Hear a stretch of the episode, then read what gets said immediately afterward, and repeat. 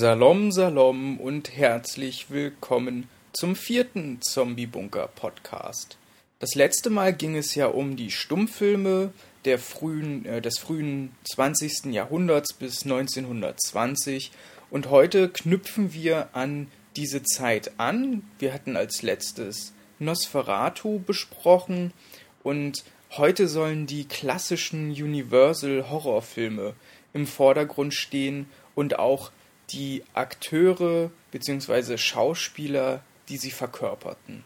Und das wären dann eben Dracula, gespielt von Bela Lugosi, Frankenstein, gespielt von Boris Karloff und der Wolfsmensch von Lon Chaney Jr. Ja, diese Filmmonster waren eigentlich so ikonisch und existieren ja bis heute immer noch, wurden unglaublich oft geremaked und daher soll es heute eben um diese klassischen Stoffe gehen und auch um das Leben der Schauspieler, damit man einen kleinen Einblick in diese Zeit bekommt.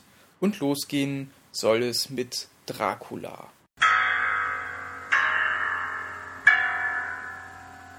Ja, der Dracula-Stoff geht ja auf den irischen Schriftsteller Bram Stoker zurück, der damals einen ungarischen Professor traf, der ihm von Vlad dem Fehler, einem rumänischen Fürsten erzählte.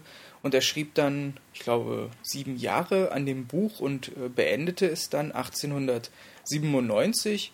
Und ja, um dieses Buch äh, ja, gab es ein bisschen Probleme, beziehungsweise um die Verfilmung, denn wie wir ja schon aus dem letzten Podcast wissen, gab es äh, Streit mit der Witwe von Bram Stoker, um den äh, Stoff zu verfilmen. Und ja, Murnau erhielt nicht die Zugabe, dass er eben die Filmrechte erhält. Allerdings war es bei Dracula von den Universal Studios dann schon eine ganz andere Sache. Denn angefangen wurde das mit dem äh, Broadway-Stück, das 1927 äh, äh, aufgeführt wurde, das übrigens auch schon von Bela Lugosi ähm, ja, aufgeführt wurde.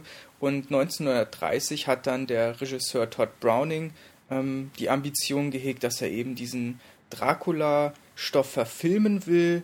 Lugosi hat zwischen den Parteien, also Stokers Witwe und äh, Todd Browning, vermittelt, sodass äh, für die Verfilmung dann auch der Zuschlag da war und äh, allerdings zuerst nicht Lugosi für die Titelrolle in Frage kam, sondern Lon Chaney Senior, der jedoch vor den Dreharbeiten starb.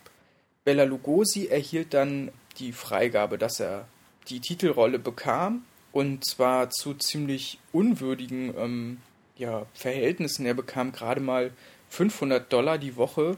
Es wurde sieben Wochen gedreht und äh, keinerlei Vermarktungsrechte.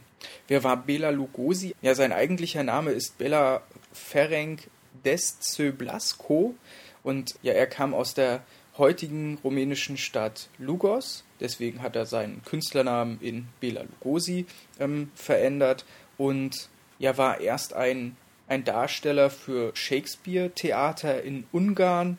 Ähm, dann kam der Erste Weltkrieg und er war in der österreich-ungarischen Armee tätig. Daraufhin ähm, ja, engagierte er sich stark für die Schauspieler. Er gründete eine Schauspielergewerkschaft und führte auch Proteste gegen das damalige Regime an.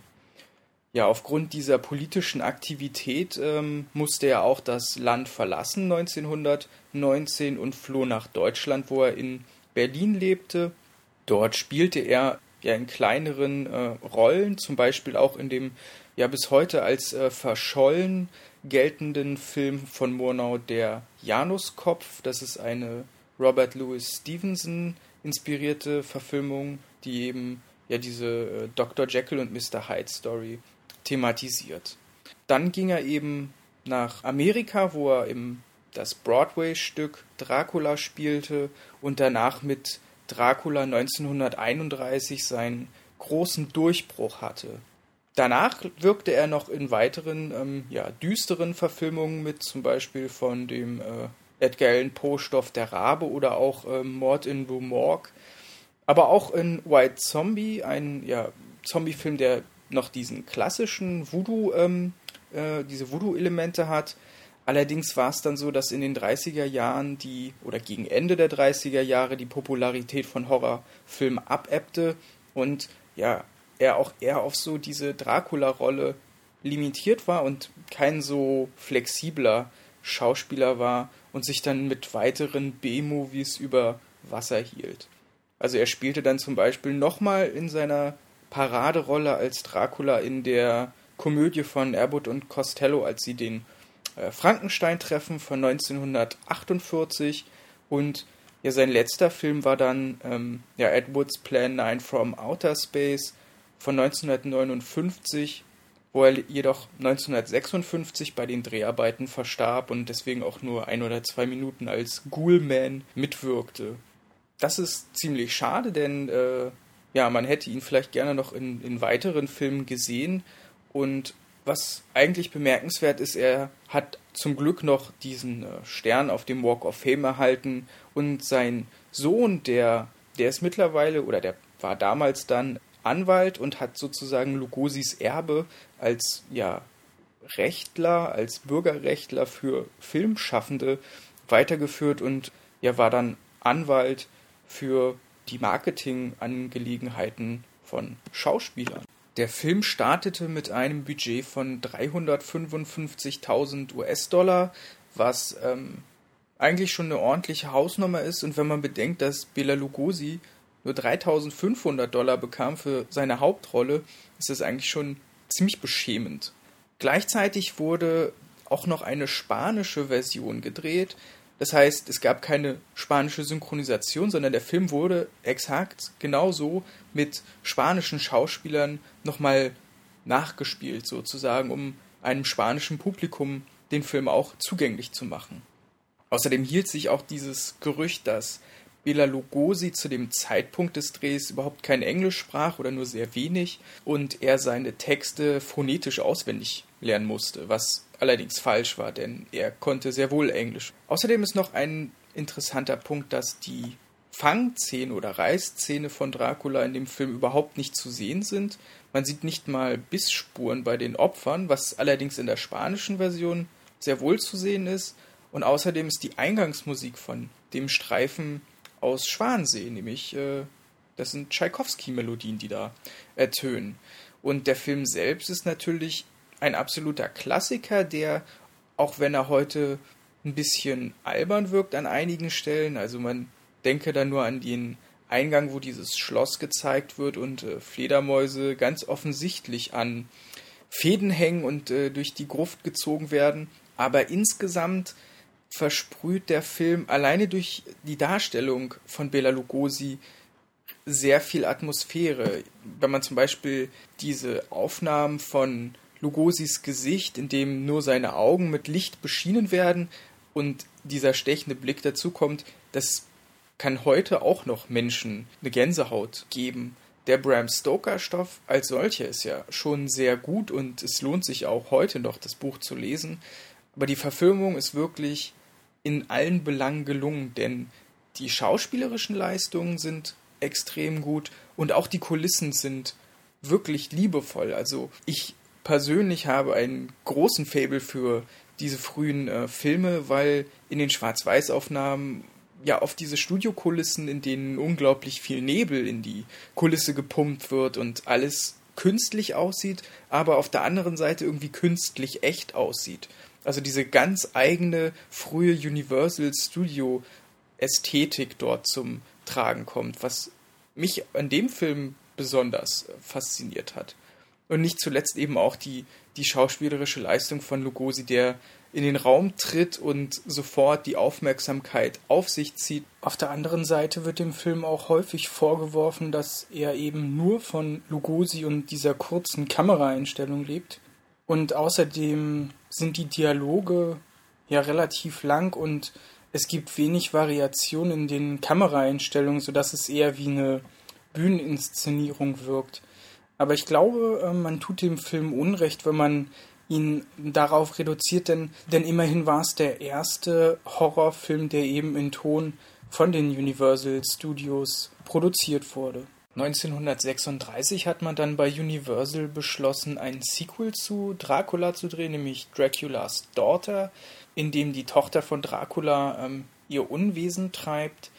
Ähm, wir sind am Anfang in der Ausgangssituation, dass Renfield und Dracula gepfählt wurden und äh, Van Helsing sozusagen vor Ort aufgefunden wurde und auch ja, so ein bisschen angezeigt wurde, weil er eben äh, Menschen umgebracht hat.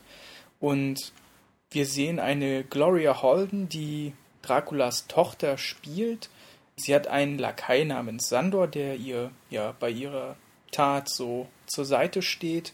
Und sie selber sucht bei Professor Garth, einem Psychologen, Rat, denn ähm, sie, die Gräfin Saleska, will von dem Fluch des Vampirs loskommen und sie versucht auch die Gebeine von Dracula zu vernichten. Sie zündelt da so ein bisschen im Wald rum und hofft eigentlich äh, erlöst zu werden. Und da sieht man eben auch die, ja, die Ambivalenz, die dieser Charakter widerspiegelt, denn eben diese Sehnsucht, dass der Fluch eben von ihr genommen wird, ist doch ziemlich stark und das macht sie auch zu einer sehr sympathischen Figur, jedenfalls zu Beginn. Dann ändert sich das ein bisschen. Sie geht dann selber auf die Jagd und benutzt ihren äh, Kumpel Sandor, um ihr dabei zu helfen. Und man sieht dann auch die klassischen Bissmarke, also die Abdrücke im Hals der Opfer. Und die Leute ähm, rätseln dann darüber, was es äh, damit auf sich hat. Und als nettes Utensil hat sie eben diesen hypnotischen Ring, mit dem sie die Opfer kurzzeitig paralysieren kann und dann äh, ja sie ihr völlig hörig sind, wie es bei Dracula ja mit seinen Augen schon der Fall war. Der Film zieht sich ein bisschen. Er ist zwar sehr kurz, allerdings ist die erste Hälfte doch ein bisschen schleppend. Allerdings geht es zum Schluss dann wieder zurück nach Transsilvanien an den berühmten Borgo-Pass, wo dann der Showdown mit ein bisschen Action und äh, viel gotischer Baukunst vonstatten geht. Was der Film auch noch äh, ja, zu bieten hat, sind die schönen Szenen in den Straßen und Geschäften. Also man hat sich da wieder mit den Kulissen viel Mühe gegeben. Insgesamt ein okayes Sequel, allerdings kommt es nicht ansatzweise an das Original ran.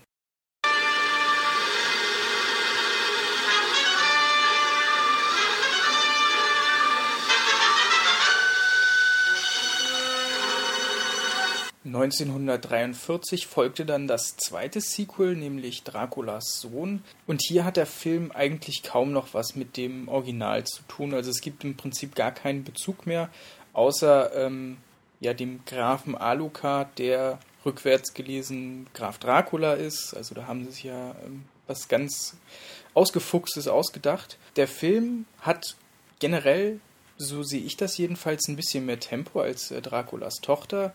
Und wir haben hier auch die erste Transformation eines Menschen in eine Fledermaus zu sehen.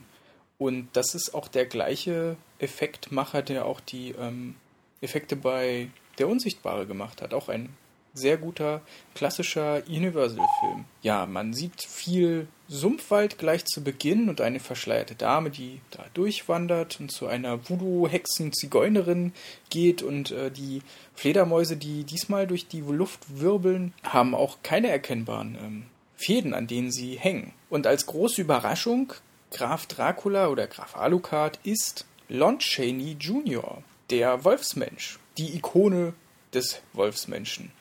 Und da hat er auch ziemlich viel Kritik einstecken müssen, weil er im Gegensatz zu Lugosi, der den Dracula ja relativ charmant verkörpert hat, und eine Schauspielerkollegin sprach in dem Zusammenhang davon, dass die Zusammenarbeit mit ihm selber bei dem Broadway-Stück der pure Sex gewesen sein soll.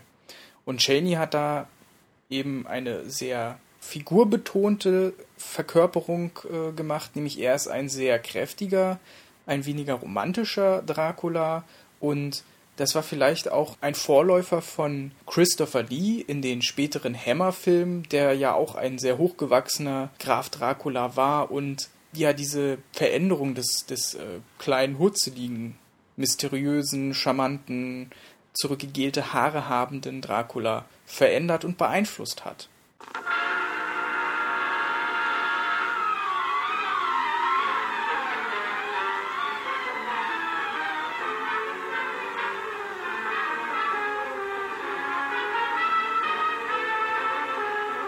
Ja, kurz darauf, 1945, folgte dann House of Dracula, ein toller All-Star-Monsterfilm, in dem Lon Chaney wieder mitspielte, allerdings nicht als Dracula, sondern als Werwolf. Ähm, John Carradine den Baron Latos verkörpert, also der Dracula, und Glenn Strange als Frankensteins Monster auftritt. Ja, äh, man könnte den Film eigentlich darunter subsumieren, ähm, kommen Dracula und der Wolfmensch in eine Heilanstalt. Was passiert?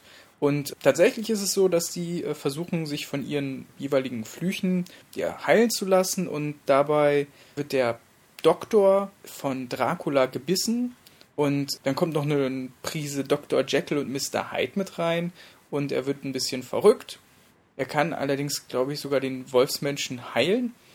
Dummerweise bringt er dann ein paar Leute in der Umgebung um und dann versucht er, das Monster von Frankenstein sozusagen wiederzubeleben. Ja, eine ziemlich abgefahrene Geschichte, die eigentlich klassische Exploitation-Kunst und äh, B-Film-Verwertung ist. Denn hier wurde eigentlich alles, was man so kannte, die ganzen Trademarks in einen Topf geworfen und einfach wild durcheinander gesuppt und dabei kam dann dieses lustige Filmchen raus, das ich persönlich richtig gut finde, weil ähm, ja dieser, dieser Charme eigentlich bei solchen äh, Creature-Feature-Dinger noch viel mehr zum Tragen kommt. Und dadurch, dass die Zeit eben auch schon ein bisschen fortgeschritten ist, sind die Kulissen noch cooler und es wird noch mehr Nebel eingesetzt. Es gibt äh, noch lustigere Szenen und mehr Monster bedeutet auch mehr Spaß. Damit wurde sozusagen das Genre auch für die Zeit totgeritten. Ähm, es folgte dann, wie gesagt, noch diese äh, ja, Abbott und Costello Verballhornung und danach war dann Schluss und deswegen beenden wir jetzt an dieser Stelle auch den Dracula-Part und widmen uns nun dem Werwolf. Auch wenn Lon Chaney Jr. eigentlich als die Verkörperung von dem Wolfmenschen gilt, gab es 1935 äh, zuerst noch einen anderen Werwolf-Film, nämlich Der Werwolf von London, in dem Henry Hull den Dr. Glendon verkörperte.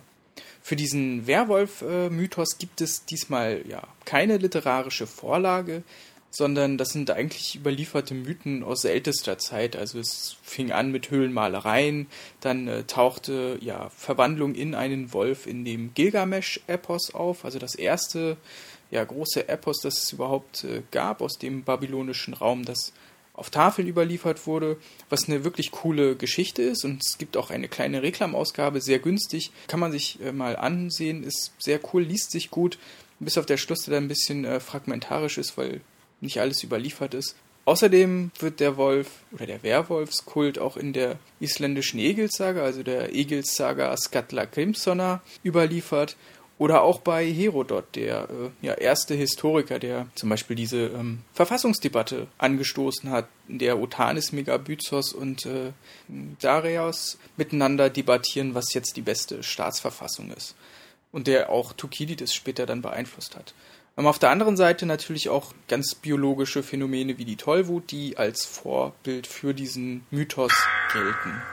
Ja, und in dem Streifen der Werwolf von London ist es eben so, dass am Anfang die Expedition nach Tibet gezeigt wird, wo Dr. Glendon mit Sherpas unterwegs ist und eine seltene Pflanze, die Marifasa, in den Gebirgen dort sucht und von einem mysteriösen Wolfsmenschen angefallen. Er kommt zurück in sein Labor, er ist ja Botaniker, hat da viele Pflanzen rumstehen und verhält sich seitdem dann seltsam, auch seiner Frau mit einem riesen Hut bekleidet gegenüber und bringt den echt krassen Schluss, ich werde mich nicht nur von dir scheiden lassen, sondern ich werde dich auch ordentlich verprügeln, wenn du mich jemals wieder in so eine Zwangslage bringst. Also Chauvinismus auf äh, ganz hohem Niveau. Da kann man jedoch ein wenig drüber hinwegsehen, wenn man bedenkt, dass es die 30er Jahre waren und es da eben mit der Emanzipation noch nicht so weit war. Das Setting des Films ist wirklich ansprechend. Das Labor ist cool. Der Pflanzengarten ist noch viel cooler, denn dort sind die absonderlichsten Pflanzen. Also es gibt da auch eine Tentakelpflanze, die mit einem Frosch, glaube ich, gefüttert wird. Später kommt dann noch Dr. Yogami dazu und erklärt dem ahnungslosen Dr. Glendon, was da eigentlich los ist und was es überhaupt mit diesem ganzen Werwolfszeug auf sich hat, das ja irgendwie mit dieser Pflanze und diesem Gebirge zu tun hat. Eine kleine Notiz am Rand, was ich ganz witzig fand, denn dieser Heul-Sound, der Wolf-Sound, ist tatsächlich von Henry Hall aufgenommen. Allerdings wurden da noch echte Wolfsschreie übereinander gemischt, sodass sich das ein bisschen verrückt angehört hat. Ja, der Film floppte trotzdem an den Kinokassen, deswegen dauerte es dann doch noch eine ganze Weile, bis der nächste Werwolf-Film mit Lon Chaney Jr. da war.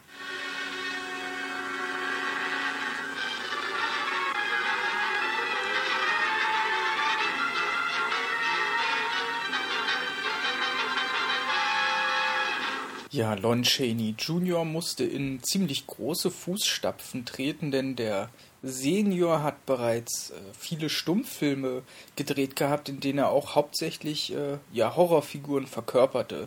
Zum Beispiel war er der Glöckner von Notre Dame 1923 im gleichnamigen Stummfilm. Er spielte das Phantom der Oper 1925 und in London After Midnight 1927, der Film, der leider bis heute verschollen ist. Lon Chaney Jr. war erst nach dem Tod von seinem Vater aktiv. Er wurde bekannt in Of Mice and Men 1940 und ein Jahr später verkörperte er bereits eine Horrorrolle in Man-Made Monster und als Larry Talbot in The Wolfman hat er eben seine Glanzrolle gefunden und spielte danach auch noch das Monster von Frankenstein in Ghost of Frankenstein 1942, Dracula und auch The Mummy's Tomb und damit hat er alle klassischen Horrorfiguren durch und das ist außer ihm eigentlich nur noch Paul Naschi gelungen, alle zu verkörpern.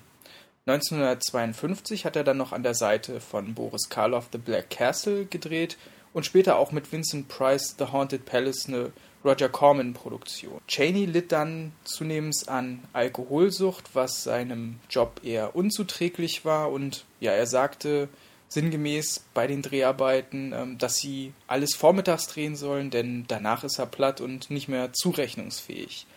1973 starb er dann auch und damit gilt die Ära der alten Universal Horror-Ikonen eigentlich auch als beendet. Der Film The Wolfman ist einer meiner absoluten Lieblingsfilme.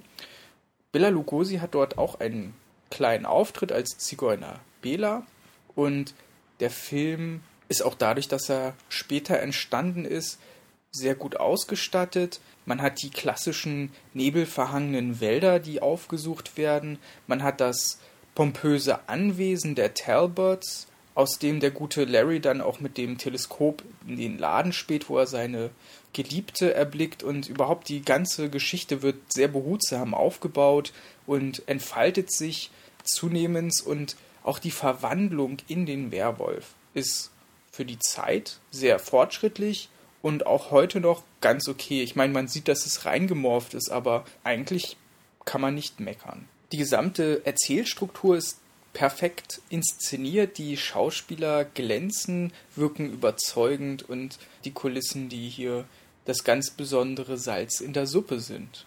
Danach ging es dann weiter.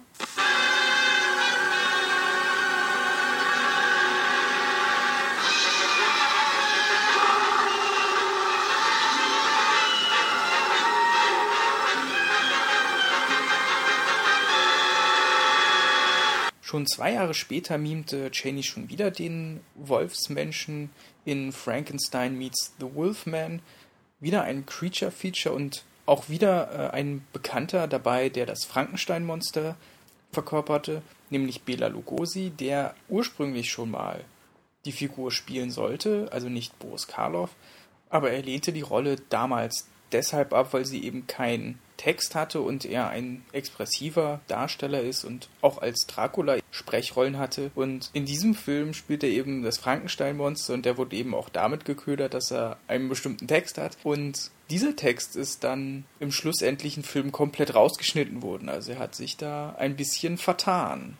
Ja, die Story ist im Prinzip so, dass der eigentliche Wolfsmenschen-Film fortgeführt wird. Cheney eben wieder als Lykanthrop, der nicht tot ist, aber in seinem Grab liegt und mit Eisenhut drapiert dort liegt, aufgeweckt wird und ja zu Dr. Frankenstein geht, um sich vom Fluch heilen zu lassen. Und man kennt das ja auch so ein bisschen von dem anderen Film, äh, nämlich Draculas Haus, also die ganzen Filme mit Draculas Haus, Frankensteins Haus, Sohn, Tochter. Man erkennt da ein Muster, dass man nicht besonders kreativ war, wie man die Monster aufeinandertreffen lässt. Und man merkt eben auch, dass die Filme, speziell dieser Film, dann auch qualitativ ein bisschen abnimmt.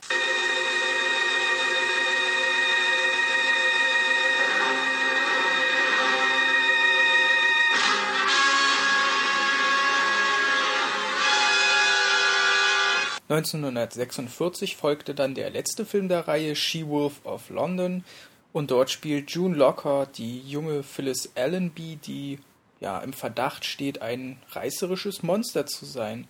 Aber aus ja, Horrorfilm-Sicht ist es eigentlich kein klassischer Wolfman-Film oder She-Wolf-Film, denn es ist Kriminalhandlung, in der eben ein Verbrechen oder mehrere Verbrechen aufgeklärt werden. Es hat aber trotzdem super tolle Bilder, es gibt eine schöne Atmosphäre, auch diese Familiengeschichte ist sehr interessant und auch die Phyllis, die einem dann wirklich sehr leid tut im Laufe der Handlung. Allerdings ist es eben kein Horrorfilm in dem Sinne. Und das sollte man vorher vielleicht auch wissen, weil sonst wartet man die ganze Zeit, ob jetzt nicht doch ein Werwolf aus irgendeinem Gebüsch hervorhockt und äh, da vielleicht doch enttäuscht wird ja ein etwas seltsamer Abschluss dieser Legacy-Reihe. Und heutzutage wurde der Wolfman-Stoff ja auch nochmal geremakt, was ich eigentlich sogar gut fand, denn im Gegensatz zu anderen Remakes, die entweder alles kopieren oder eben nicht viel auf das Original geben, hat man sich dort eigentlich Mühe gegeben, die alten Fans mitzunehmen, aber auch wieder neue Aspekte mit hinzuzufügen und auch die diese Atmosphäre des viktorianischen Londons nochmal aufleben zu lassen, auch mit völlig neuen Effekten. Es wäre vielleicht eine ganz mutige Sache gewesen, das Teil einfach mal komplett in Schwarz-Weiß zu veröffentlichen, aber vielleicht hätte sich das dann kommerziell nicht gerechnet und er ist ja auch von Universal, weil die ja eben auch die Rechte daran haben. Deswegen kann man das vielleicht nachvollziehen aus finanzieller Sicht, aber als Filmfreund wäre es doch anders vielleicht ganz cool gewesen. Ja, ich glaube, wir machen für heute an dieser Stelle erstmal den Deckel drauf. Es ist doch deutlich mehr geworden, als ich äh, es veranschlagt hatte. Deswegen wird es das nächste Mal dann weitergehen mit Frankensteins Monster, mit Boris Karloff. Und dann werde ich auch nochmal die anderen Filme reinnehmen, die in den 40ern noch entstanden sind und das Ding einfach abrunden. Dann wird es auch nochmal ein paar Worte zu den Veröffentlichungen geben, was da zu empfehlen ist und was man da vielleicht im Auge haben sollte bis dahin erstmal viel Spaß weiterhin im Blog und bis dann. Ciao, ciao.